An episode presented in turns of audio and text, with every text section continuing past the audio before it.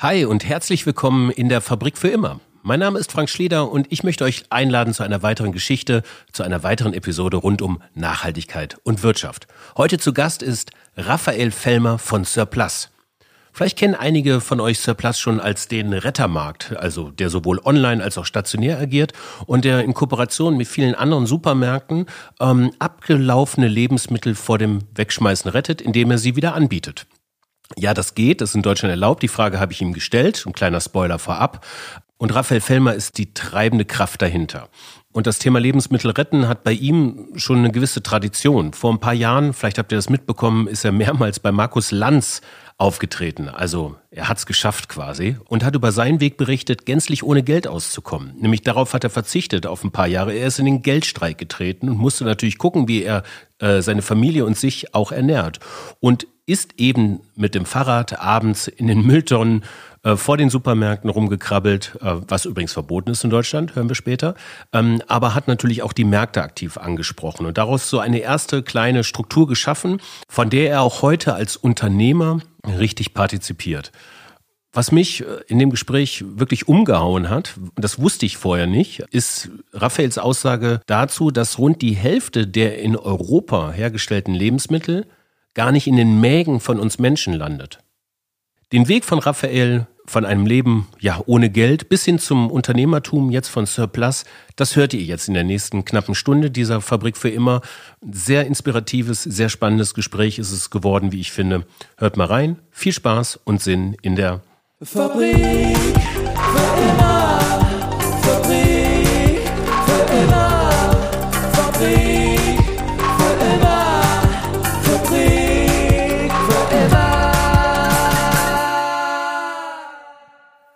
Darf begrüßen herzlich willkommen Raphael Fellmer von Surplus. Hi Raphael. Servus, lieber Frank und alle lieben Zuhörerinnen da draußen. Raphael, was ist eigentlich so schlecht an Geld? Puh, tja, was ist so schlecht an Geld? Also ich würde sagen, Geld ähm, hat zwei Seiten, hat ähm, zwei Medaillenseiten und es hat eine unglaubliche Kraft Geld. Und es ist die Frage, wie benutzt Mann oder Frau ähm, das Geld? Weil ich kann mit meinem Geld Essen kaufen und Menschen ähm, ja, helfen. Ähm, ich kann irgendwie Schulen aufbauen, Universitäten. Ich kann damit Startups gründen, die die Welt verändern, nachhaltig gestalten, sozialer. Ich kann aber auch Geld nehmen und ähm, das zum Beispiel irgendwo anlegen auf ein Konto, wo ich ganz viel dann zurückbekomme. Und dann gibt es irgendwelche Banken, Hedgefonds und so, und die investieren das in ähm, die Rüstungsindustrie, in ähm, ja, Fabriken, wo, wo Kinderarbeit ähm, ja, gang und gäbe ist, ähm, wo die Umwelt missachtet wird, ähm, wo vielleicht illegal gefischt wird, wo Atomenergie ähm, ja, vorangebracht wird oder so. Also das heißt, Geld ist erstmal neutral, und jetzt hängt es davon ab, von, von dem Besitzer oder der Besitzerin, was tut er oder sie mit dieser Kraft und wohin steckt man das? Und ich glaube, das ist so ein bisschen wie unsere Arbeitszeit auch. Die ist ja auch erstmal neutral. Und jetzt kann ich meine Zeit, mein, mein Wirken irgendwo einbringen, wo mein Herz für schlägt. Und natürlich was ähm, für die Umwelt, für meine Kinder, ähm, Enkel oder auch ähm, für andere Mitmenschen oder für was Nachhaltiges. Oder ich kann aber auch meine Energie reinstecken eben, auch da sind wir wieder, vielleicht in Rüstungskonzern oder so, der seine ähm, ja, Penunsen damit verdient, indem er Menschen Waffen verkauft, wo dann am Ende äh, Menschen dran sterben und leiden. Und ähm, so ist es, glaube ich, mit dem Geld auch. Wir haben alle eine große Verantwortung und oft wissen wir es gar nicht, wie sehr wir unbewusst mit unserem Geld auch in Dinge investieren oder indirekt beteiligt sind. Weil wer hat denn heute ein Ökokonto? Obwohl es ganz verschiedene gibt. Ähm, wer hat denn heute nur Ökostrom? Wer hat sein Geld für Lebensversicherung und so nur dort angelegt, wo es dann auch wirklich in Dinge investiert wird, wo man dahinter steht? Und das meiste bekommen wir gar nicht mit, beziehungsweise können wir auch noch nicht ganz umfassend wirklich überall bestimmen, was passiert mit dem Geld. Und deswegen ähm, ist Geld ähm, neutral, aber ähm, jeder hat die Chance, damit was Positives auch zu tun, aber oft passiert äh, unbewusst noch was Negatives. Also hat Geld eigentlich so seine ursprüngliche Funktion als Tauschmittel im Grunde genommen verloren. Ich gebe Geld her, um das gegen was anderes zu tauschen, was mir gerade hilft. Die meisten Leute geben Geld her, um es gegen mehr Geld zu tauschen, oder? Ist das die schlechte hm. Bestimmung von Geld? Ja, also erstmal, ich habe ähm, selber fünf Jahre ähm, ohne Geld gelebt. Da kommen wir vielleicht später nochmal drauf Darauf zu sprechen. Darauf wollte ich hinaus. Ja. aber ähm, das waren sehr spannende Jahre. Aber jetzt erstmal ähm, so heute, so wie ich das sehe, Geld, ähm, tja, ich meine, man kann jetzt sagen, äh, früher hat doch alles ohne Geld funktioniert. Das war eine Tauschwirtschaft oder so.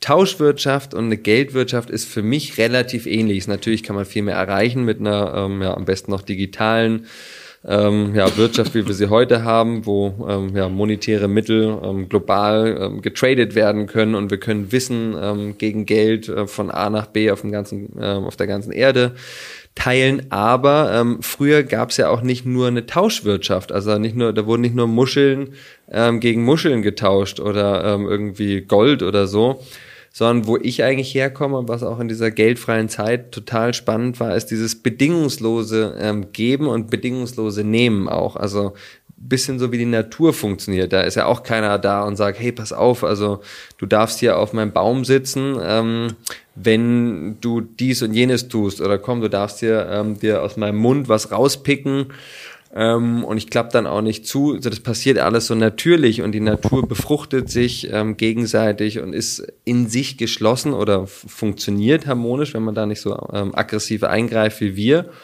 Und wir sind auch ein Teil der Natur irgendwo, aber ähm, im Moment ziemlich dominant auf der Erde.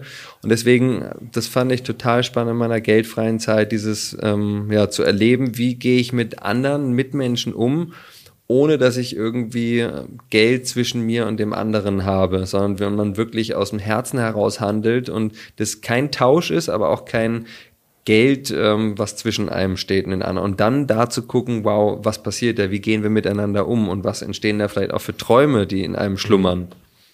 Du bist ähm, 2000, ich glaube von 2010 bis 2015 so ungefähr, hast du bist du in den Geldstreik getreten, um das nochmal kurz erläutern. Das ist eigentlich eine hinlänglich erzählte Geschichte, aber ich hole es mal kurz auf und ähm, hast bewusst fünf Jahre lang ohne Geld gelebt hast du äh, hast dir ähm, die Lebensmittel quasi ähm, von Supermärkten geholt, ähm, die abends dann übrig geblieben sind und nicht mhm. von den Tafeln abgeholt worden sind, hast das weiterverteilt, hast eine Organisation darum ähm, gegründet. Ähm, ähm, du hast gesagt, es ist ein Geben und Nehmen. Ist mhm. das Nehmen wirklich Nehmen oder ist das bei den Leuten, von denen du es genommen hast, eher als Schnorren gleichgesetzt worden? Hm. Also wann ist Nehmen Nehmen und wann ist Nehmen Schnorren? ja, also erstmal total wichtig, ähm, damit man ähm, geben kann, braucht es auch Menschen, die nehmen. Also das ist so ein bisschen, ähm, wir alle brauchen manchmal Hilfe im Leben und oft ähm, fällt es uns schwer auch zu sagen, hallo, ich brauche Hilfe. Und dann gibt es aber auch Phasen äh, im Leben oder es gibt auch unterschiedliche Typen von Menschen, denen fällt es total leicht immer zu geben, aber die können selber nicht sich um sich sorgen und andersrum eben genauso. Man ist die ganze Zeit am äh, Nehmen oder so weiter und kriegt es aber vercheckt die ganze Zeit, dass man eigentlich auch geben kann und das Geben eigentlich auch was total Schönes ist. Und dieses Geben und Schnorren, also wir haben die Reise zum Beispiel von Holland nach Mexiko gemacht per Anhalter, äh, mit einem Segelboot auch rüber. Und auf der ganzen Reise äh, haben wir eigentlich nie das Gefühl gehabt, wir haben geschnorrt auch wenn manche das so gesehen haben, aber die meisten haben uns nicht so behandelt und es war auch nicht so ein Gefühl, weil wir haben immer nach den Resten gefragt und haben ähm, gesagt, wir machen eine Reise, wo es um Bewusstseinsschaffung geht, dass 50 Prozent aller Lebensmittel in Europa verschwendet werden. Dazu muss ich ganz kurz, genau, sorry, Raphael, da muss ich ganz kurz einhaken. Die Reise, die ihr hattet, noch kurz zur Erklärung für die Hörerin, die Reise, die ihr hattet, ähm, 2010, wolltet ihr Freunde in Mexiko besuchen. Genau, ich hatte zwei Hochzeiten ähm, im gleichen Monat zufälligerweise im März 2010 und das war der ja so der Initialzündung zu sagen, hey, lass mal nach Mexiko gehen zusammen mit zwei Freunden, mit denen ich gerade eine NGO gegründet habe. Und ja, ähm, wir haben dann aber irgendwie festgestellt, ja, der Hinflug nach Mexiko und zurück, ähm, das sind zwar weniger als 24 Stunden, aber verbraucht mehr als viereinhalb Tonnen Treibhausgase. Und wir dürften eigentlich laut Pariser Klimaabkommen nur zweieinhalb Tonnen Treibhausgase pro Jahr ausstoßen. Derzeit sind wir bei 10, 11 Tonnen pro Nase hier in Deutschland ähm, pro Jahr. Das heißt, das ist eine große Diskrepanz. Und dann haben wir gesagt, lassen wir mal eine alternative Reise machen und schauen, ähm, wie weit kommen wir oder kommen wir vielleicht wirklich nach Mexiko an, um zu zeigen, dass erstmal alles möglich ist, äh, was man sich auch im Kopf irgendwie erdenken kann, was jetzt nicht zu abgehoben und total abwegig ist, aber dass viel mehr möglich ist, als wir uns oft vorstellen können und unsere Imaginationskraft unglaublich stark ist aber auch zu zeigen, dass die Menschen da draußen, vor allem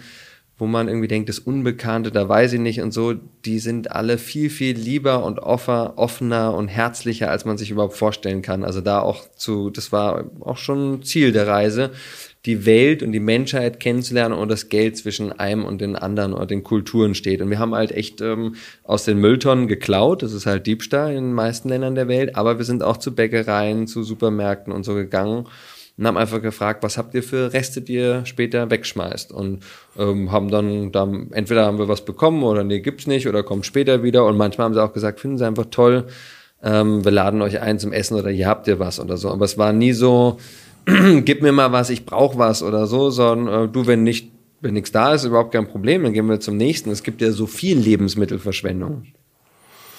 Nimm mich mal mit auf diese Reise. Das war im Jahr 2010. Ihr habt die Einladung bekommen. Ihr habt, äh, wolltet nach Mexiko. Es war klar, dass ihr aus Klimaschutzgründen nicht fliegt. Das finde ich ganz interessant, weil das war im Jahr 2010. Das war überhaupt noch nicht selbstverständlich. Das war die, ähm, im Jahr 2010 gab es, glaube ich, schon auch eine Treibhausgasemissionsdelle, bedingt durch die, ähm, durch die Finanzkrise, ähm, weil einfach relativ viel nicht produziert war. Aber es gab überhaupt kein Treibhausgasbewusstsein, weil danach, die Dekaden danach, also jetzt von 2010 bis 2020 die Treibhausgase immanent gestiegen sind noch.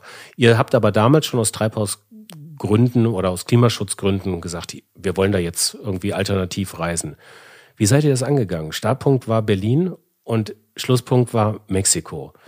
Was habt ihr da gemacht? Hast du da den ADAC Autoatlas aufgeschlagen und gesagt, an welche Raststelle stelle ich mich und halt den Daumen raus, um erstmal Richtung Süden zu kommen? Ähm, also das Ganze hat äh, begonnen in Holland, in Den Haag, wo ich studiert habe, war fast fertig mit meinem Studium oder dachte, ich wäre eigentlich schon fertig.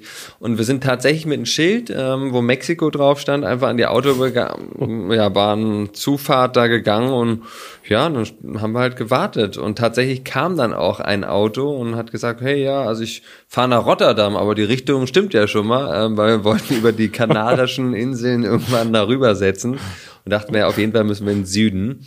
Und wer, ähm, war, wer ist das gewesen? Ist das ein Lastwagenfahrer gewesen? Nee, das war auch sehr schicksalhaft. Also ich glaube ans Schicksal ähm, und dass mhm. uns das Leben manchmal Dinge schickt, die irgendwie einen Sinn machen. Manchmal noch nicht am Anfang, aber später dann oft. Ähm, mhm. Und der war tatsächlich aus den ähm, Kapverdischen Inseln ursprünglich. Und Kap die Kapverdischen Inseln liegen zwischen Afrika und Brasilien. Und dann dachten wir halt, ja gut, also dann wahrscheinlich geht unsere Reise über die Kapverdischen Inseln, wenn der jetzt hier uns als erster aufgabelt und der wollte uns dann auch bei sich schlafen lassen und so. Und dann haben wir gesagt, nee, wir wollen jetzt Abenteuer, nicht schon wieder gleich ähm, von einem Zuhause ins nächste. Wir schlafen irgendwo draußen. Und so ging dann das Abenteuer los. War im Januar 2010, war auch kalt ziemlich schnell durchgekommen äh, bis nach ähm, Südeuropa, sind dann übergesetzt mit einer ja, Fähre, ähm, mit so einem Auto, äh, mit LKWs, ähm, wo wir einfach einen kostenlosen Platz bekommen haben, weil die LKWs mhm. haben wir für zwei Plätze ähm, ja, bezahlt. Also Ihr seid von Rotterdam, ihr seid erstmal nach Rotterdam. Und von Rotterdam, also was heißt ihr? Ich muss das erstmal kurz das ihr klären. Das ist deine ähm, damalige Freundin, jetzige Frau und du? Richtig? Die kam ähm, dann erst in Guyana dazu. Ich war ursprünglich so, okay. mit meinem italienischen Freund Nicola und französischen Freund Ben äh, Benjamin und wir sind, ähm, ja, haben da zusammen auch studiert und sind dann eben ähm, durch ganz Europa, also Frankreich, Spanien, Algeciras ähm, und von dort sind wir dann übergesetzt nach Tanger in Marokko. Und ihr seid getrampt. Also immer wieder 100 Kilometer mitgenommen, drei junge Männer auf Durchreise. Mhm. Auch mutig, wahrscheinlich sie dann ins Auto einzuladen. Ähm, und dann nach 100 Kilometern wieder ausgestiegen. Wie lange habt ihr gebraucht? Wann seid ihr da in Südspanien angekommen? Wie lange braucht man für so einen Trampers-Stopp nach Südspanien? Also wenn man richtig Gas gibt und 24-7 trampt, also quasi, man kann ja dann zu zweit, kann man ja sogar schlafen ähm, mhm. und dann ja ab und zu wieder aussteigen. Man kommt schon ziemlich schnell durch äh, Europa durch. Deutschland ist immer noch Tramper Paradise. Ähm, das haben wir aber dann erst auf der Rückreise gemerkt. Oder ich war vorher schon beim Trampen, aber im Verhältnis weltweit wirklich sehr besonders hier. War, gab ja auch mal eine ausgeprägte Tremperkultur. Und ähm, Spanien ist ein bisschen komplizierter, geht auch, aber wenn man Glück hat, kommt man von Holland ähm, bis nach ähm, Barcelona ähm, in, an einem Tag. Also da kann man wow. schon ähm, voll wow. durchziehen. Und ja, da muss man halt dann auch 24 Stunden ähm, präsent sein. Äh, manchmal hat man auch Glück und wird gleich 500 oder 800 Kilometer mitgenommen. Und sonst sind es eher viele Etappen. Wir haben letztendlich uns ein bisschen mehr Zeit gelassen auch ähm, und sind dann äh, mit der Fähre nach Marokko. In Marokko ziemlich viel rumgereist. Unglaublich. Also für alle Menschen, die da draußen noch nie im ähm, muslimischen Land waren. Äh, vielleicht merkt man es beim Döner oder beim anderen ähm, Begegnungen mit, mit Menschen. Ja, die aus ähm, arabischen Ländern kommen, das ist eine andere Gastfreundschaftlichkeit, ein anderes Niveau. Also quasi wie ein neues Universum, was ich noch nicht kannte, weil da ist irgendwie Gastfreundschaft wird da halt groß geschrieben, aber so richtig ehrlich und die Leute, die haben uns einfach von der Straße in ihr Zuhause eingeladen, so, oder in ihr Café, hey, isst doch was und vom Auto beim Trampen halt, natürlich schlaft er jetzt bei uns. Also es war eine ganz andere, ähm, Herzlichkeit da, auch eine Offenheit und tiefes Vertrauen, was wir so nicht so kannten. Das war schon sehr, sehr besonders. Und von äh, Marokko sind wir dann tatsächlich rüber ähm, zu den Kanarischen Inseln und von dort haben wir echt lange gesucht. Da waren auch schon ein paar Monate ins Land gestrichen und wir haben kein Boot gefunden. Äh, Segelbootsaison war eigentlich schon seit drei Monaten vorbei und die haben uns auch alle gesagt, hey, ihr seid so eher drei Hippies, ihr könnt nicht segeln äh, keine Erfahrung hier auf dem Meer, ähm, das wird nichts, kommt doch nächstes Jahr wieder. Und wir so, nee, und das schaffen wir und sind immer dran geblieben an, an unserem Traum, an der Vision. Wir kommen irgendwie nach Mexiko und das Schicksal hat uns dahin geschickt und dann tatsächlich waren wir eines Tages wieder in den Mülltonnen ähm, vom Hafen und haben da einen Rucksack gefunden mit zwei Flaggen drin. Das war dann auch sehr wieder, auch wieder so ein Schicksalswink und die eine Flagge war aus Panama und die andere aus Mexiko. Und es gibt ja hunderte Flaggen in der Welt. Ähm, und das war dann so, okay, vielleicht ähm, geht die Reise doch über ähm, Panama und dann kommen wir auch nach Mexiko und haben daran geglaubt am nächsten Tag, hey, da wird jetzt ein Boot sein. Also jetzt war es fünf Wochen lang rumgesucht und so, da kommt jetzt was. Und tatsächlich, ähm, die Glaubenskraft ist meines Erachtens, wie gesagt, sehr, sehr stark, aber wir waren besser drauf und wir haben uns das echt visu äh, also visualisiert so. Und ich glaube, ganz viel im Leben ist, wenn man irgendwas erreichen will, dann tut es gut, sich das wirklich schon so vorzustellen, wie als ob es passiert und weil man das schon kann oder schon drin ist oder das schon erreicht hat. Und ähm, dann sind wir echt zum Hafen gegangen mit der besten Energie ever. Ähm, und da war dann ein Boot äh, mit zwei Italienern, zwei italienischen Kapitänen. Das ist dann nochmal ein anderes Thema. Ähm, kann ich immer nur empfehlen, auf ein Boot, Segelboot über den Atlantik. Ein Kapitän ist sicherer oder Kapitänin. Ähm, und nicht so Macho-Mans, die meinen, jeder ist ein Kapitän. Und die waren dann relativ cool. Äh, nach, wollten eigentlich zwei Frauen haben zur Überreise, zur Hand gegen Koje. Ähm, waren dann aber auch mit uns drei Männern, haben sie ähm, gefahren, ja, cool, machen sie. Und äh, ja, mit denen ging es dann über die Kapverdischen Inseln bis nach Brasilien. Und dann haben wir gedacht, wir sind schon fast in, äh, in Mexiko. Hat dann aber doch noch mal ähm, ein halbes Jahr gebraucht, bis wir wirklich in Mexiko gekommen sind, angekommen sind. Und meine Frau ist dann halt dazugestoßen. Ähm, daneben Venezuela im ähm, ähm, ja, Guyana, Englisch-Guyana heißt es kleines Land, wo Englisch gesprochen wird. Und ähm, ja, und dann sind wir ein halbes Jahr zu spät gekommen zu den Hochzeiten in Mexiko. Das war dann aber auch gar nicht mehr so wild, weil ähm, ja, der Weg ist das Ziel. Und wir haben so viel mitgenommen, so viel Menschheit eingeatmet und ähm, erfahren dürfen, dass ich irgendwie total inspiriert war. Und auf der Atlantiküberquerung habe ich mich dann auch entschlossen, ich möchte in einen Geldstreik treten und diese geldfreie Reise weiterführen, ja. ähm, aber dann irgendwann auch wieder häuslich sein. Neun Monate, 500 Fahrzeuge, hast du mal gesagt, hat diese Reise ge äh, gebraucht. Ihr habt ähm, die Hochzeit verpasst und deine Freundin ist schwanger geworden. Mhm. Da würden ja andere sagen, schöne Scheiße. Ne? So, ja. und äh, wenn ich das so richtig sehe. Und du bist mit dem festen Vorsatz zurück, Freundin schwanger, lass ein Leben, sesshaftes Leben in Berlin führen, aber bitte ohne Geld. Und hm. ähm, warum eigentlich? Ja. Wem, wem wolltest du da, wolltest du jemandem was beweisen oder ähm, was war der Trigger in dem Augenblick? Hm. Also die, diese Überzeugung, da geht noch was, das war auf dieser Atlantiküberquerung, ein paar Wochen hat das am Ende gedauert mit einem Segelboot. Dann hatten wir Complete Detox, vorher hatten wir so mit Laptop und Strom auch so ab und zu Internet, ähm, also wir hatten so ein Solarpanel mit, wo wir die Laptops gespeist haben. Und dann war da mal ein wirkliches Loslassen auf dem Meer und waren auch ganz für uns und bei uns und da habe ich das dann alles so nachwirken lassen. Und zum einen fand ich so schön, dass ich gespürt habe, nee, ich möchte das noch mehr erleben. Wie ist es? Ähm, auch wenn ich irgendwo mal dann sesshaft bin. Und zum anderen habe ich gespürt, äh, Greta hat das jetzt viel besser hinbekommen. Ähm, wir stehen wirklich, äh, es ist drei vor zwölf. Ähm, und die Uhr tickt jeden Tag und wir müssen hier wirklich was tun auf der Erde. Und ich dachte, ein Hungerstreik, den hätte ich nicht so lange durchhalten können, aber ein Geldstreik, um auch zu polarisieren und ein Ausrufezeichen und ein Fragezeichen den Menschen vorzuhalten, zu sagen, wow, wir leben in so einer krass perversen Überflussgesellschaft, dass wir alle Hungernden viermal ernähren könnten mit dem, was wir heute wegschmeißen und eine Million Textilien, eine Million Tonnen Textilien jedes Jahr in Deutschland verschwenden und von allem mehr haben, als wir brauchen. Und es gibt ähm, aber nur einen von diesem einzigartigen Planeten, den wir, auf dem wir hier leben, in diesem Universum. Und wir bräuchten mindestens zwei, wenn nicht sogar drei Planeten, wenn alle Menschen so leben würden wie wir hier in Europa. Das heißt, es muss sich was ändern und wir können da auf die Politik warten, können warten, dass irgendwelche Konzerne sich jetzt anfangen, nachhaltiger aufzustellen.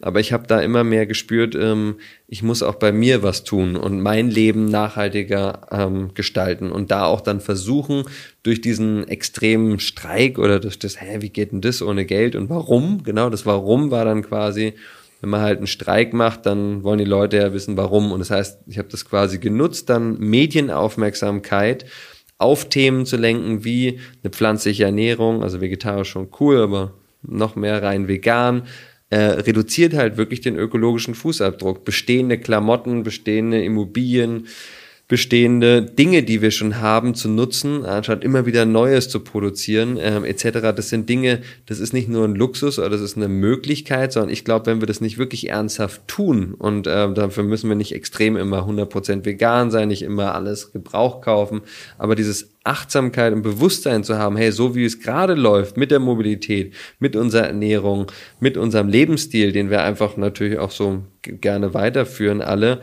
ähm, so können nicht alle Menschen ja auf der Erde leben und da ein Zeichen zu setzen, aber auch neue Wege aufzuweisen, dass es nachhaltiger, ökologischer, fairer geht, wie wir mit den Ressourcen umgehen können, so dass auch alle anderen Menschen und auch die anderen Spezien, mit denen wir hier den Planeten teilen, sich entfalten können. Das ist natürlich ein Riesenüberbau. Also es ist ein mhm. Riesenpurpose auf jeden Fall und eine Riesenhandlung, die du da vollzogen hast. Ich habe das eingangs schon erwähnt. Du hast dann letztendlich in den Jahren, denen du ohne Geld gelebt hast, also deine Frau hat nicht ganz ohne Geld gelebt, es gab Kindergeld und so, wovon man sich natürlich auch ein bisschen was kaufen konnte. Und du warst ähm, oft an den Abenden nach rund um Geschäftsschluss äh, in den Supermärkten und hast dann eigentlich so ein, so ein kleines Vertriebssystem irgendwo schon aufgebaut. Ne? Also das, das waren schon die ersten Prozesse, die sich da so eingespielt haben. Du konntest einen Teil ähm, für euch nutzen und du hast aber auch einen Teil in eine Struktur gegeben und dort eigentlich so ein Food-Sharing-System mit aufgebaut in dem Augenblick. Erzähl mal über diese Zeit. Das war ja die erste Gründung eigentlich so richtig. Mhm. Ja, ich war also leidenschaftlicher Entrepreneur oder so, irgendwie schon äh, Junioren GmbH in der Kindheit äh, aufgebaut und hatte immer Freude, was aufzubauen, was anzustoßen und zu wirken und zu, zu schaffen und zu, also Schöpfer, Schöpferin sein ist ja was mhm. Urschönes, wenn man vom Traum bis in die Realisierung was ähm, vollziehen kann und war dann ähm, ja in Mexiko. Da haben wir dann, meine Frau wurde schwanger. Ähm, das hat uns dann auch so den, den Rückweg eingeläutet. Ähm, und da waren wir dann aber für ja anderthalb Monate an einem Ort und da habe ich dann angefangen, da waren eigentlich die ersten Züge von dem heutigen Foodsharing Lebensmittel retten Bewegung, dass wir nämlich geguckt haben, okay, welches Restaurant, welcher Marktstand hat zu welcher Uhrzeit was für Mengen ähm, und da eben zu sagen, hey, da komme ich oder kommt jemand anders pünktlich vorbei, holt es ab und bringt es wieder in den Kreislauf, indem er selber isst oder weiter verteilt. Und das habe ich dann nach neun Monaten, nachdem ich hier in ähm, Berlin ganz viel Müll tauchen war, habe ich mich endlich getraut. Ich glaube, wenn wir oft aus Angst handeln, dann beschränken wir uns, limitieren uns und ähm, dass unsere Gedanken total mächtig sind, habe ich schon erwähnt. Aber ich glaube, dass wenn wir aus Angst handeln, dass wir uns dann teilweise wie ja unser Potenzial berauben. Und dann war eben so der Ansatz, okay, ähm, ich habe bis dahin eigentlich ziemlich viel in Angst gehandelt, nämlich wenn ich jetzt auf die Supermärkte zugehe, das waren vor allem Bioketten, dann schließen die die Mülltonnen ab und das ist meine Lebensmittelquelle und ich wollte Bio und Vegan für meine Familie ähm, organisieren aus der Tonne. und habe dann erst so irgendwann äh, mich getraut, wie so eine Schwangerschaft, die auch neun Monate ist, das hat ist mir in mir gedeiht, gedient dieser Gedanke, okay, ich gehe jetzt auf die zu und halt den, streck den die Hand aus, den Ketten und sag, hey, guck mal, ihr habt Food Waste, das ist total normal, ähm, jeder, äh, jede Firma hat es, die mit Lebensmitteln agiert, aber lasst doch mal eine Lösung finden und zwar für das, was die Tafel eben nicht abholt, dass ihr das nicht wegschmeißen müsst, keine, ähm, wie sagt man, Entsorgungsgebühren dafür bezahlen müsst. Das ist besser für die Mitarbeitenden, die fühlen sich wohler und ihr könnt es sogar noch Greenwashing-mäßig. Ich sehe das aber, also tu Gutes und sprich darüber, sehe ich eher positiv ähm, dann auch zu sagen, hey, ich äh, push damit andere ähm, Unternehmen äh, in der Lebensmittelbranche, um zu sagen, hey, da geht noch mehr, als nur zu sagen, ja, die Tafel holt ab und zu hier ab, sondern sechs Tage die Woche hat ein Laden auf in der Regel, dann fällt jeden Tag Food Waste an.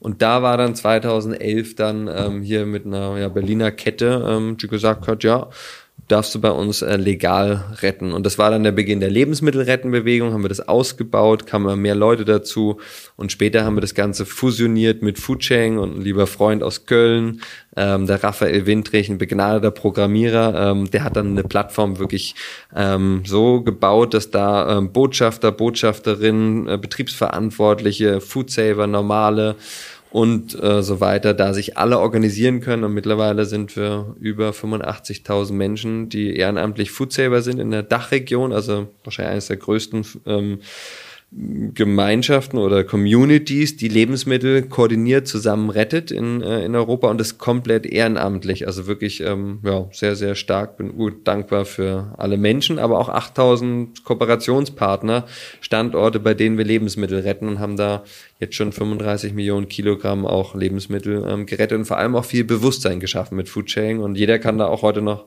nach wie vor kostenlos mitmachen. Wenn du auf diese Zeit so zurückguckst, ähm, was ist seliger, geben oder nehmen? Ja, also seliger, ich glaube, das ist gut, dass es eine Balance hat. Ähm, wenn man die ganze Zeit nur gibt oder so, ich glaube, dann passiert es irgendwann, dass man auch irgendwie spürt, äh, ich, ich brauche jetzt aber was. Und wenn das so in einem, also das eigentlich, eigentlich glaube ich, ist sogar ähm, für mich jetzt im Nachhinein äh, geben sogar noch schöner vielleicht, weil wir haben jetzt knapp 150 Menschen, denen ich einen, einen Job geben darf. Äh, Menschen, die nach Deutschland geflüchtet sind und Dutzende Bewerbungen geschickt haben und die haben nicht mal eine Antwort bekommen und die machen jetzt eine Ausbildung bei uns. Teilweise sind die sogar schon fertig und die Leute, die, die tun etwas, wo ihr ganzes Herz für schlägt und ich kann denen das ermöglichen, also wir können das denen ermöglichen, zusammen mit unseren Impact-Investoren und anderen Menschen, ähm, die uns Geld anvertraut haben, damit wir damit was Positives bewirken und damit auch ähm, zu zeigen, also ich glaube, das Spannende bei dem ganz geldfrei war, quasi warte nicht auf Geld, bis du irgendwann anfängst, deine Träume zu leben, sondern such Alternativen und da gibt's was, aber ist natürlich sehr, ähm, exotisch, sehr besonders. Ähm, und wir leben einfach im Kapitalismus. Ich habe mich in der geldfreien Zeit als Kapitalist gesehen. Ich sehe mich heute als Kapitalist und jetzt geht es darum, wie können wir den transformieren? Wie können wir den hacken, den Kapitalismus? Weil ich glaube, wir haben keine Zeit zu sagen, lass mal ein neues System bauen und dann ähm, wieder neu anfangen zu leben, sondern ja, wir haben noch 110 Gigatonnen oder so, die wir ausstoßen dürfen an Treibhausgasen. Uns bleiben nur noch wenige Jahre und wir müssen jetzt massiv Geld in die Transformation in eine enkeltaugliche Wirtschaft pumpen. Und das ist nicht nur für Startups, sondern auch äh, bestehende größere Betriebe, die nachhaltig ähm, aufsetzen oder ähm, verwandeln. Und deswegen ist dieses Geben, Menschen äh, eine Jobmöglichkeit zu geben, Menschen eine Entfaltungsmöglichkeit, dass die da aber auch sich so selbst dann ähm, ähm, ja mit Miete zahlen und alles, was dazugehört, selbst sich auch so würdig fühlen. Also bei Foodsharing habe ich das so gemerkt, dass da teilweise manche Menschen sich dann einfach zu sehr aufgeopfert haben. Also die haben dann einfach die ganze Zeit nur freiwillig gehackelt und gemacht und getan und dann war irgendwie das Konto alle oder das Konto von dem Partner oder Partnerin alle. Also irgendwann, weil wir, wir brauchen ja Geld, auch wenn äh, ich da ohne Geld, das ging ja auch nur, also meine geldfreie Zeit, weil andere Menschen gesagt haben, hey, ich zahle dir ähm, hier den Strom, ich zahle dir das Wasser, ähm, ich, teile das Internet mit dir und irgendein Raum, der hat ja auch irgendjemand mal erschaffen mit Geld. Das heißt, ich war ja eher Nutznießer, Schmarotzer, so kann man schon sagen, und wollte damit ja aber auch auf unser allgemeines Schmarotzertum, dass wir uns ja hier auch bedienen, als ob es einen Backup-Planeten äh, Planeten irgendwie hinterm Mond gibt oder so, verhalten. Und deswegen, ich glaube, geben ist für mich noch schöner, aber man sollte das versuchen, immer in einem ausgewogenen Gleichgewicht mhm. zu halten. Ich habe, du hast ja gesagt, gerade den, also ich will noch mal ein bisschen ausführen und das auch diesen Gedankengang noch ein bisschen challengen. Du hast ja gerade ähm, gesagt, den Kapitalismus neu denken. Ich habe da auch schon Wörter gehört wie regenerativer Kapitalismus. Und das in Zusammenhang zu bringen mit geben, ähm, ist dieses geben wollen nicht eigentlich der falsche Weg, so, so inhärent schön das ist, weil äh, es Fehlverhalten einfach manifestiert. Also ein Beispiel.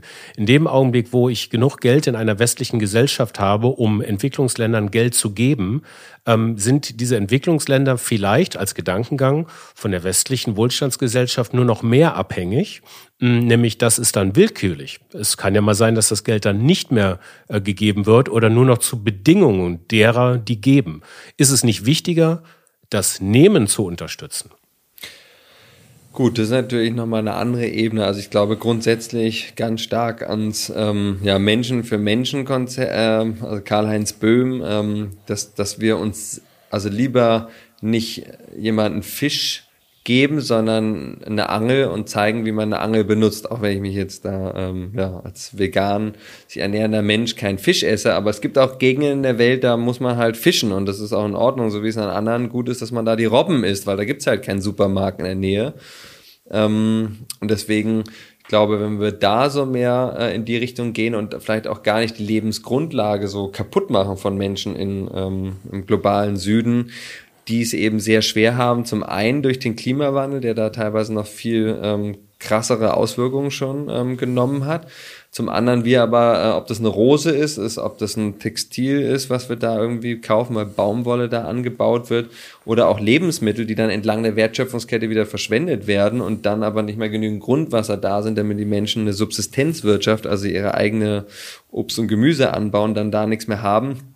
Das macht es natürlich alles sehr ähm, komplex und ich hoffe, dass wir da versuchen können, den, den Menschen auch ähm, ja, mehr ja, Hilfe zur Selbsthilfe äh, geben zu können, aber in keine Abhängigkeit die Menschen gelangen zu lassen. Und das natürlich, ähm, ja, ich glaube, wir sind da eh relativ, es geht immer noch viel besser, aber im Verhältnis, ähm, glaube ich, ganz gut dran hier in Deutschland, dass wenn man sagt, ja, ich keinen Bock mehr auf die Arbeit oder so, dann gibt's ja erstmal äh, Arbeitslosengeld ähm, und leider gibt's noch kein Grundeinkommen, aber es gibt ja Möglichkeiten, dass man jetzt sagt, es ist nicht hier also eine, eine Versklavung der Gesellschaft, sondern man kann sie auch selbst entfalten. Und ich glaube, dieses sich selbst entfalten, und da versuche ich auch immer allen Menschen ganz viel Mut zu machen, an, an sich und an, an seine Träume zu glauben. Also was möchte man wirklich verwirklichen hier auf der Erde? Was äh, ist mir so wichtig, was ich entweder als eigenen Organismus, Verein, Firma, Startup oder so aufbaue oder was kann ich auch in einem bestehenden Organismus voranbringen? Ich setze mich beim Green Team ein, gucke, wie ich Nachhaltigkeit bei meiner Belegschaft vorantreibe. Und da kann man manchmal auch in einem großen Konzern manchmal sogar noch mehr äh, Impact haben, als wie wenn ich jetzt ein neues Startup ähm, gründe oder so. Also ich glaube, es gibt so viele Ansätze, auch die Medien, also es gibt so viele Ansätze, wo wir diese Transformation in die Enkeltauglichkeit vorantreiben können. Und das schaffen wir auch nur, äh, wenn wir da auf allen Ebenen ähm, zusammenarbeiten. Das ist ein riesengroßer Krafttag. Und ich glaube daran, dass wir als Menschheit ähm, das schaffen können, aber das ist nur die größte Challenge, die wir jetzt haben. Ich habe mal einen Satz von dir gelesen, ähm, alles ist schon vorhanden, man muss nur die Verbindung herstellen. Hm. Du hast das gerade eben ja auch schon ein paar Mal auf deiner Reise, äh, auf der Erklärung, auf der Erzählung deiner Reise erwähnt.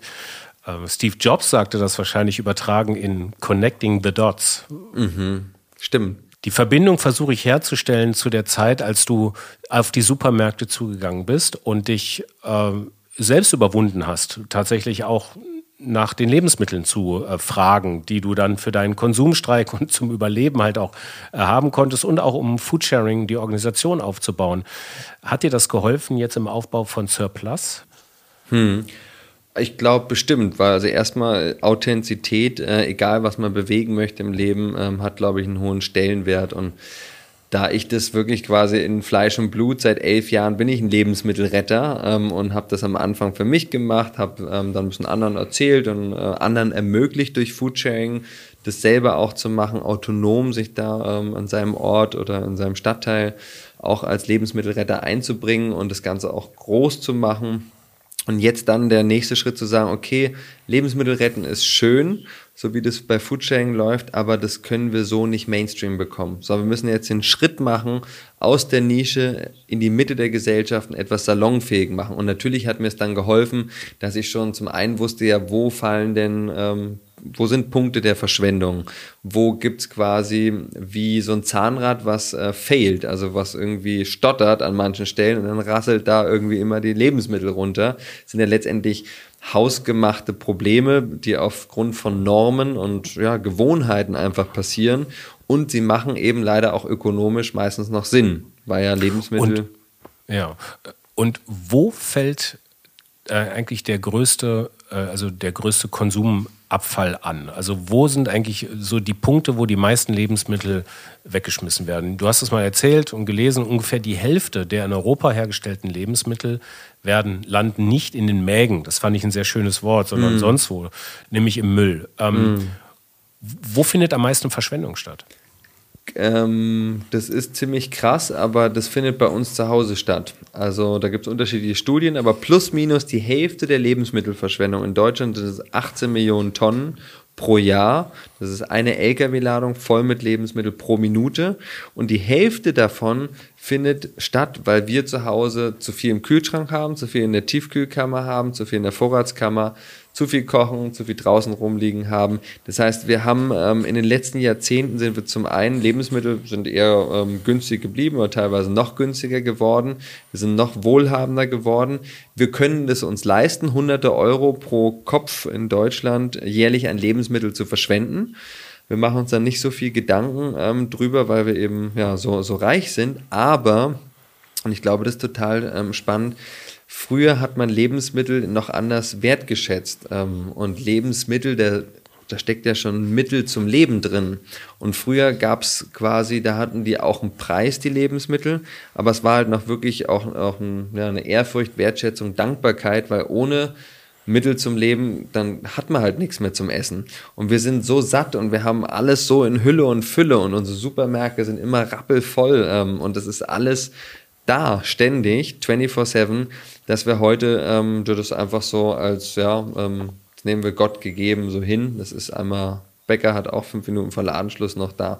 Und ich glaube, diesen Wandel, äh, den müssen wir jetzt, müssen wir nicht, aber äh, hoffe ich, dass wir den schaffen zu vollziehen, dass wir nicht, weil wir sagen, ich mache das jetzt aus Geldspargründen oder ich mache das, weil ich irgendwie ein schlechtes Gewissen habe, sondern weil ich mich wohler fühle mit den Mitteln zum Leben, ähm, die ich mir wünsche, dass die alle Menschen haben. Das ist die Vision auch von Surplus, eine Welt, in der alle Menschen genügend zu essen haben und alle produzierten Lebensmittel auch gegessen werden. Dass wir das tun aus Überzeugung, weil wir dahinter stehen. Und das ist dann, wenn ich in ein Restaurant gehe und da mein Tupperware mitnehme ähm, und sage, hey, tu mir mal den Rest rein. Ähm, dann ist es, da müssen wir, glaube ich, hinkommen, dass das eher so positiv ist, wie wenn man eine, eine Zigarette raucht und die wegschmeißt oder einen Müll in, also irgendwie ein was immer man hat, was man dann in eine Mülltonne schmeißt auf dem, beim Fu Spazierengehen, dass das als ein positives äh, Zeichen gesehen wird und nicht, okay, was ist das für ein ähm, penibler Mensch, der da irgendwie die Mülltonne aufsucht und nicht das einfach wegschnipst. Und da müssen wir wieder hinkommen, dass wir Lebensmittel wertschätzen, dankbar dafür sind und eine Verbundenheit aufbauen, weil wir wissen ja auch gar nicht als Supermarktgeneration und ich fasse mir da selbst in meine eigene Nase, wie viel Kraft, Energie, Zeit, Wasser, schweißt da auch jedes Lebensmittel eigentlich in der Produktion, bis es überhaupt mal bei mir auf dem Teller liegt, verbraucht hat. Da kommen wir zu den Anfängen von Surplus jetzt. Also du hast quasi dein, dein Vertriebssystem schon so ein bisschen aufgebaut. Du wusstest, wo strukturell ähm, Lebensmittelabfälle, ähm, äh, will ich ja gar nicht sagen, sondern einfach Leftovers, die nicht, nicht gekauft worden sind, unabhängig von den privaten Abfällen, ähm, anfallen und konntest da schon anfangen. Was hat dich dazu gebracht, was war der Punkt, zu sagen, da machen wir jetzt ein Geschäft draus? Auch wenn ein mhm. Social, ein soziales Geschäft, aber wir machen eins draus und stellen das auf breite Füße. Was genau ist da passiert? Also anfangs wollten wir einen Verein gründen, dann wollten wir eine GmbH, also gemeinnützige Firma gründen. Das hat alles nicht geklappt. Das war super kompliziert und also jeder, der das schon mal versucht hat, kann mich da nachvollziehen.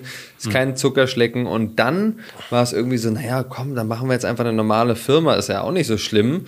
Ich glaube, da waren wir eher so, mein Mitgründer Martin Schott, mit dem ich schon Foodsharing so aufgebaut habe da waren wir am Anfang auch so ein bisschen unbedarft und wussten gar nicht und wollten auch überhaupt gar keine Investoren haben und so und haben dann aber irgendwie gespürt, hey, es ist, glaube ich, gut. Wir hatten ähm, da auch einen, einen Mitgründer, ähm, Mitgründer, der war am Anfang so mit dabei und hat uns auch ein bisschen geholfen der hatte schon verschiedene Firmen aufgebaut und hat uns da auch äh, so ein bisschen den, den Fokus mehr drauf gelegt, hey, wenn wir ein Unternehmen schaffen, was in sich funktioniert, dann haben wir eine größere Freiheit und wir haben vor allem auch eine größere Wahrscheinlichkeit, dass wir bestehen bleiben, dass man nicht ständig am Tropf hängen muss von irgendwelchen Spendengeldern oder so.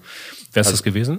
Äh, Alexander Puty, ähm, ein, mhm. ja, ein Serial Entrepreneur, ähm, der mhm. schon ein bisschen länger auf der Erde lebt und ähm, schon einiges bewegt hat und durch eine mhm. ähm, Krebsdiagnose dann auch äh, in ja, mehr eine Sinnsuche gegangen ist und wollte halt was ähm, tun mit Impact, auch als Vater, was er geworden ist und ähm, haben dann auch nicht mehr zusammengearbeitet, so, also nach der Eröffnung von unserem ersten Laden Rettermarkt, aber es war trotzdem auch eine Inspiration, so ähm, jemand zu haben, der schon ein bisschen Firmen eben aufgebaut hat und auch weiß, Fokus ist gut, nicht sich zu viel vornehmen, bei einem Thema bleiben und auch ähm, finde es mittlerweile sehr sehr weise zu sagen, ja, es ist total schön, wenn man ein Businessmodell, was auch noch einen Impact hat, also People, Planet, Profit. Und wir sind natürlich als Surplus wir machen jetzt nicht irgendwie, wir spenden zwar auch drei Schulmahlzeiten mit der Welthungerhilfe für jede Online-Bestellung, die getätigt wird.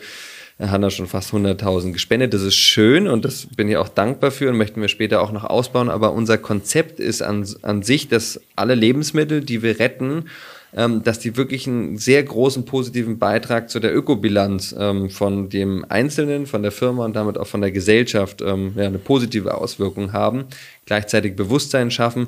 Und das ist quasi nicht so ein Add-on-Modell, wo man sagt, ja, man fliegt jetzt so und dann werden ein paar Bäume gepflanzt. Und ich glaube, da gibt es viele Businessmodelle, die auch noch erfunden werden können oder die ähm, ja, aufgemacht werden können, wo es ähm, ja in, intrinsisch, ganzheitlich äh, sich um Nachhaltigkeit dreht. Und ich glaube, das ist auch jetzt in der Zeit einfach ähm, super, super wichtig. Raphael, eine Frage zum Geschäftsmodell von Surplus. Erklär das mal in kurzen, knackigen Worten. Bitte. Also, wir retten überschüssige Lebensmittel von 800 äh, Firmen, die irgendwelche Lebensmittel haben, die die Tafeln nicht abholen können oder wollen. Wir lassen die in der Regel zu uns liefern, überprüfen die Qualität, die ist dann auch meistens auch noch gut, obwohl die abgelaufen sind oder kurz davor. Dann äh, bezahlen wir natürlich auch an ähm, die Firmen, die uns die Ware zur Verfügung gestellt haben, meistens einen kleinen symbolischen Preis. Ähm, wir geben auch insgesamt die Preisersparnis weiter. Das heißt, im Schnitt sparen die Kunden 40 Prozent, ähm, teilweise bis zu 90 Prozent. Ähm, wir schieben die Ware dann nach der Qualitätskontrolle, wenn das erfolgreich war, was in der Regel so ist, in die Märkte und in den Online-Shop beziehungsweise unser Abo-Modell, unsere Retterboxen rein und dann ähm, können die Leute da ähm, ja, Geld sparen, aber vor allem auch was Gutes tun für die Umwelt, neue Produkte kennenlernen und wir sind quasi so wie so ein Dienstleister für die Lebensmittelfirmen, äh, Großhändler, Online-Shops, äh, Produzenten, die halt irgendwie immer wieder was übrig haben. Da, wo gehobelt wird, fallen Späne und die Tafeln retten viel, aber Millionen Tonnen werden noch nicht gerettet und da setzt Surplus an und wir machen das Lebensmittelretten Mainstream, so dass wirklich alle ganz ganz einfach Teil der Lösung werden können. Also ihr bringt quasi Foodsharing auf so eine Art digitale Ebene und macht daraus ein richtig hippes Versandmodell. Quasi so eine Art ähm, Hello Fresh mit mhm. abgelaufenen Lebensmitteln. Mit abgelaufenen, mit besonderen Lebensmitteln, die äh, woanders eben normalerweise nicht verkauft werden. Ich habe mir im Zuge dessen einfach mal so drei kurze Fragen, prägnante Fragen überlegt, die du wahrscheinlich schon zehntausendfach gehört hast, die aber mhm. immer wieder, wenn ich auch darüber rede, dass ich mit dir spreche, auch immer so gestellt werden. Und mhm. vielleicht einmal ganz kurze, ich sag mal so kleine Rubrik. Ähm, knappe Fragen, knappe Antwort. Cool. Um, um das einmal mal kurz aufzuräumen. Frage Nummer eins. Ist das überhaupt erlaubt? Ja, in Deutschland und in den meisten anderen Ländern äh, in Europa darf man Lebensmittel auch nach Ablauf vom Mindesthaltbarkeitsdatum verkaufen, wenn man die Konsumenten darauf hinweist. Sonst wäre es Verbrauchertäuschung. Das darf man allerdings nicht mit Lebensmitteln, die ein Verbrauchsdatum haben. Rohe Eier, ähm, Speisen, Hackfleisch etc MHD und Verbrauchsdatum zwei unterschiedliche Themen. Und deswegen, ja, ist erlaubt und die Sachen halten meistens viele, viele Monate über dem MHD. Warum verkaufen die Supermärkte das nicht selbst?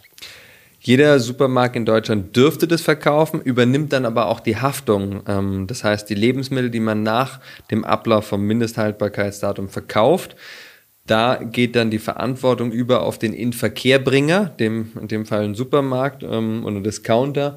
Und das ist zum einen viel zu kleinteilig ähm, für die Großen, ähm, ist aber auch einfach was, was sich wirtschaftlich für die nicht lohnt. Die haben so abge, ähm, also krass durchgeplante Prozesse.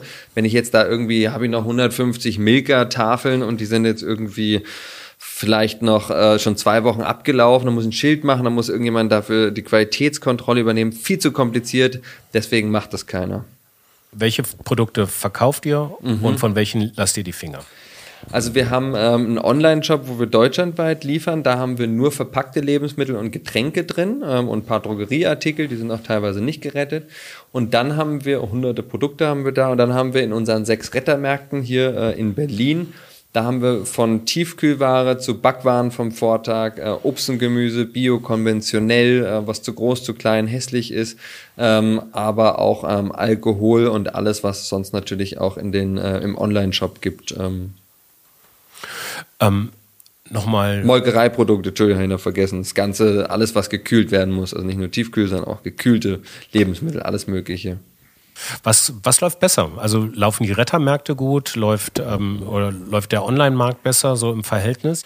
Also wir sind gestartet mit einer Crowdfunding-Kampagne für den ersten Rettermarkt. Das war vor drei Jahren und drei Monaten. Dann haben wir ähm, fünf weitere Märkte äh, mittlerweile dazu bekommen.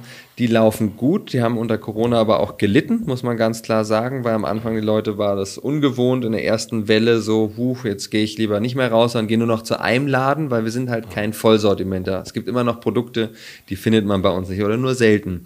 Und ähm, der Online-Shop ist explodiert ähm, seit Corona. Das heißt, wir haben ähm, die Abozahlen jetzt auf mittlerweile über 5000 steigern können ähm, und wir hatten 1200 äh, im Januar. Wöchentlich?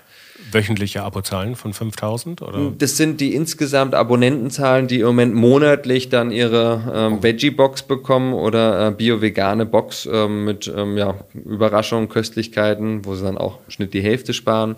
Und ja. das ist richtig abgegangen und äh, Online-Shop, wo Einzelbestellungen kann man auch machen, das ging auch, hat sich auch gut entwickelt. Im Moment stehen wir so 50-50 vom Umsatz ähm, offline, online. Äh, die Zukunft sieht aber ähm, online aus. Also da muss man wirklich sagen, da sind wir auch nicht die einzigen, gibt schon andere Unternehmen in Europa oder in den USA, die teilweise sogar schon über 100 Millionen Euro Umsatz machen mit ähm, ja, geretteten Lebensmitteln online und das ist einfach schneller skalierbar, besser planbar und ähm, zeitgemäßer. Ähm, ihr bietet ähm, im, im, Webshop verschiedene Abo-Modelle an. Die liegen so zwischen, ich schaue mal gerade, zwischen 30 und 45 Euro. Monatlich kommt eine Box quasi dann, ne, wenn mhm. ich das richtig sehe. Ähm, okay, und das ist ja bei 5000 ähm, für ja, also wir haben ungefähr eine halbe Million Euro Umsatz pro Monat derzeit. Und wir sind gerade auch äh, am, am, Geld sammeln, um weiter wachsen zu können, weil das ist ja auch ja unsere Mission ähm, ist fünf Millionen Tonnen Lebensmittel in den nächsten zehn Jahren zu retten und dafür brauchen wir noch sehr, sehr viel Geld, müssen uns ähm, ja da richtig anstrengen, aber es ist auch gut, ambitionierte Ziele zu haben. Und vor allem sind wir ein Impact-Startup, das heißt, uns geht es ja nicht nur darum, selbst Lebensmittel ganz viel zu retten, sondern dieses Umdenken in der Gesellschaft, im Handel und mit allen anderen Firmen, die mit Lebensmitteln zu tun haben, voranzutreiben. Und das da sind wir, glaube ich, auch schon gut vorangekommen. Und das liegt uns sehr am Herzen, dass jeder Einzelne zum ja, Retterherz wird und das in seiner Firma, in seinem Familienkreis, dieses Lebensmittelwertschätzung wirklich groß schreibt. Mhm. Du hast es gerade schon gesagt, als Impact-Startup, also ihr finanziert das Ganze über Crowdfunding und habt noch ein, zwei Investoren, Impact-Investoren, Business Angels mit dabei. Ich weiß von Tim Schumacher, ähm, dass er sich bei euch ähm, ähm, da eingebracht hat. Äh, Gibt es da noch welche? Genau, also wir haben jetzt den, den kennt man vielleicht noch, Momox, also so ein großer Bücherretter äh, und Textilien. Der ist jetzt da ähm, eingestiegen. Und dann haben wir ähm, Holger Hübner, den Wacken Festival ähm, Gründer. ähm, ja auch ein großes Herz für Nachhaltigkeit. Ähm, und jetzt sind wir gerade in Verhandlungen auch noch mit, mit anderen, ähm, auch so, so größere Lead-Investoren ähm, in der Series A und gucken da mal, ähm, wer da das Rennen jetzt machen wird. Aber wir sind ähm, ja sehr happy, dass da auch trotz der Krise ähm, verschiedene ähm, ja, Lust haben, mit uns die Welt zu bewegen. Ähm, was macht man als Impact-Unternehmen dann mit den, mit den Gewinnen? Also ihr refinanziert das dann, also ihr reinvestiert das dann in Wachstum, aber ihr macht auch darüber hinaus ein bisschen mehr. Du hast ja schon gesagt, ihr macht das mit den, ihr macht Kooperationen mit Schulen. Ähm, ich habe auch davon gelesen, dass ihr auch Bäume pflanzt quasi und kompensiert. Ähm, was macht ihr noch? Genau, der, der, die Bildungsarbeit, ähm, wir haben jetzt über 15 Millionen Menschen über die Medien erreicht. Das ist ein ganz wichtiges Thema für uns, weil wir sagen, ja, die Kunden und Kundinnen ist auch schon schön, dass wir da ein paar hunderttausend haben. Aber jedes Mal, wenn die Menschen wieder über die Glotze oder das Radio oder so weiter mit dem Thema aus, also in Berührung kommen, fällt, glaube ich, jedes Mal mehr der Groschen. Und dass man dann aus einer inneren Motivation heraus auch sein Leben ein bisschen äh, verändert. Äh, Gewinne machen wir nicht. Wir haben bis jetzt einfach nur Millionen Euro verbraten. Wir sind ein Startup. Wir werden auch in den nächsten Jahren viele Millionen ähm, verbraten und ähm, ja, wachsen und Lebensmittel retten. Und bin da sehr dankbar, Menschen wie Tim Schumacher, ähm, von Ecosia, dass man mit Geld eben auch einen positiven Wandel in der Welt vorantreiben kann und dass das auch eine gewisse Geschwindigkeit ähm, einem gibt. Und deswegen ja, werden wir irgendwann mal natürlich Gewinne machen werden. Dann werden wir die reinvestieren in Surplus und wenn es irgendwie so sein soll, wenn wir spüren, okay, vielleicht gibt es auch andere tolle Startups oder Gründer, Gründerinnen, ähm, in die man Geld investiert, ähm, in Vereine oder Projekte, die man aufbaut, wo man sagt, hey, das ist jetzt das Richtige, dann werden wir die da auch ähm, ja, in, in gute Kanäle stecken, um den Wandel weiter voranzutreiben, so wie Menschen, die in der Solarbranche Geld verdient haben oder in der Windenergie ähm, oder bei irgendeinem Exit, ganz egal, wo das Geld herkommt. Wichtig ist, glaube ich, dass wir heute das Geld daran irgendwo reinstecken, wo ähm, ja, die Enkeltauglichkeit ähm, ja, nach vorne gebracht wird. Sonst schaffen wir das alles nicht, glaube ich. Also kurz zum Abschluss so der, der siebenjährige Raphael, der vielleicht schon so die ersten unternehmerischen Gedanken in der Grundschule hatte. Und der Raphael, der Ende 30 ist oder so. Ich genau, rate ja, gerade, ich weiß gar nicht. Korrekt, ja. 37 bin ich. Das ist ja schon eine ganz schöne Reise. So, wie, wie blickst du darauf zurück? Was ist von dem siebenjährigen Rafa aus der Schule übrig geblieben? Wie viel, wie viel steckt da mhm. heute noch drin? Ich glaube, ganz viel Neugier, ähm, ganz viel so Erkundungs, fast schon wie Wahn. Also ich glaube, ähm, als Gründer oder Gründerin hast du fast jedes Jahr einen neuen Job, äh, weil immer neue Herausforderungen da sind. Und ich, es war eine unglaubliche Reise von Holland bis nach Mexiko. Aber es war auch eine unglaubliche Reise, allein die letzten ähm, dreieinhalb Jahre Surplus aufzubauen, ähm, mit hunderten Menschen, mit denen ich in Kontakt kommen durfte, von denen ich was gelernt habe, die uns so unterstützt haben, die heute bei uns seit Tag eins mitarbeiten, andere, die dazugekommen sind, krass viele Schwierigkeiten, Probleme immer wieder aufstehen. Und das ist für mich einfach ähm, ja diese Neugier, diese Lust, diese, dieser Hunger, ähm, nach Erfahrungen sammeln und sich weiterbilden und ähm, ja, Kanai, Constant and Never Ending Improvement, zu sagen, ja, ähm, da ist noch so viel mehr, was ich lernen kann und ich stehe erst ganz am Anfang und gemeinsam können wir aber als Menschheit ähm, auch eine andere Zukunft hier gestalten, so dass auch ähm, ja, die anderen Spezien sich hier entfalten können. Und im Moment ja, mir geht's ja sehr gut. Wir sind sehr privilegiert hier in Europa. Aber ich glaube, es ist jetzt ganz wichtig, dass wir auch schauen, was passiert rechts, links, neben uns und äh, was passiert in der Zukunft. Ähm, und nicht nur einfach, ja, schon im Jetzt leben, ja, super wichtig. Ähm, enjoy the now und präsent zu sein, aber auch verantwortlich wirklich umzugehen äh, mit den Möglichkeiten, die wir haben und ähm, auch mit den Dingen, die wir tun können. Und wir können nicht nur alle paar Jahre irgendwo ein Kreuz machen, sondern jedes Mal, wenn wir etwas kaufen, jedes Mal äh, im Restaurant, im Supermarkt, online, wo auch immer. Das ist eine Stimme. Konsum ist eine Macht und die sollten wir ähm, sehr ähm, ja, bewusst einsetzen, ähm, diese Macht. Lieber Raphael, ähm, vielen Dank. Da hat jemand offensichtlich seinen Weg gefunden. Vielen Dank für die Inspiration und für diese tolle Geschichte rund um, ähm, und rund um dein Leben und rund um Surplus. Und ich wünsche dir ähm, eine gute Zeit. Vielen Dank, dass du uns besucht hast in der Fabrik für immer und auf bald. Alles Liebe und glaub an, glaub an dich und glaubt an euch da draußen. Ja, das war die Fabrik für immer heute mit Raphael Fellmer von Sir Plus. Und wenn ihr an diese Podcast-Reihe glaubt, dann abonniert sie doch gerne. Und wenn ihr an dieses Gespräch geglaubt habt, ähm, dann leitet es doch gerne weiter. Teilt es mit Freunden, Bekannten, Arbeitskolleginnen, wie auch immer. Gerne könnt ihr mich kontaktieren für Anmerkungen, Rückfragen, Anfragen, entweder bei LinkedIn via Direktnachricht Frank Schlieder oder ähm, via Mail an info@fabrikfürimmer.com. In der nächsten Episode wird es industriell, denn wir gehen zum Bosch, also zur Robert Bosch GmbH. Und die Robert Bosch GmbH ist so eine Art Klassenprimus im Bereich äh, der Industrieunternehmen und der Nachhaltigkeit in Industrieunternehmen.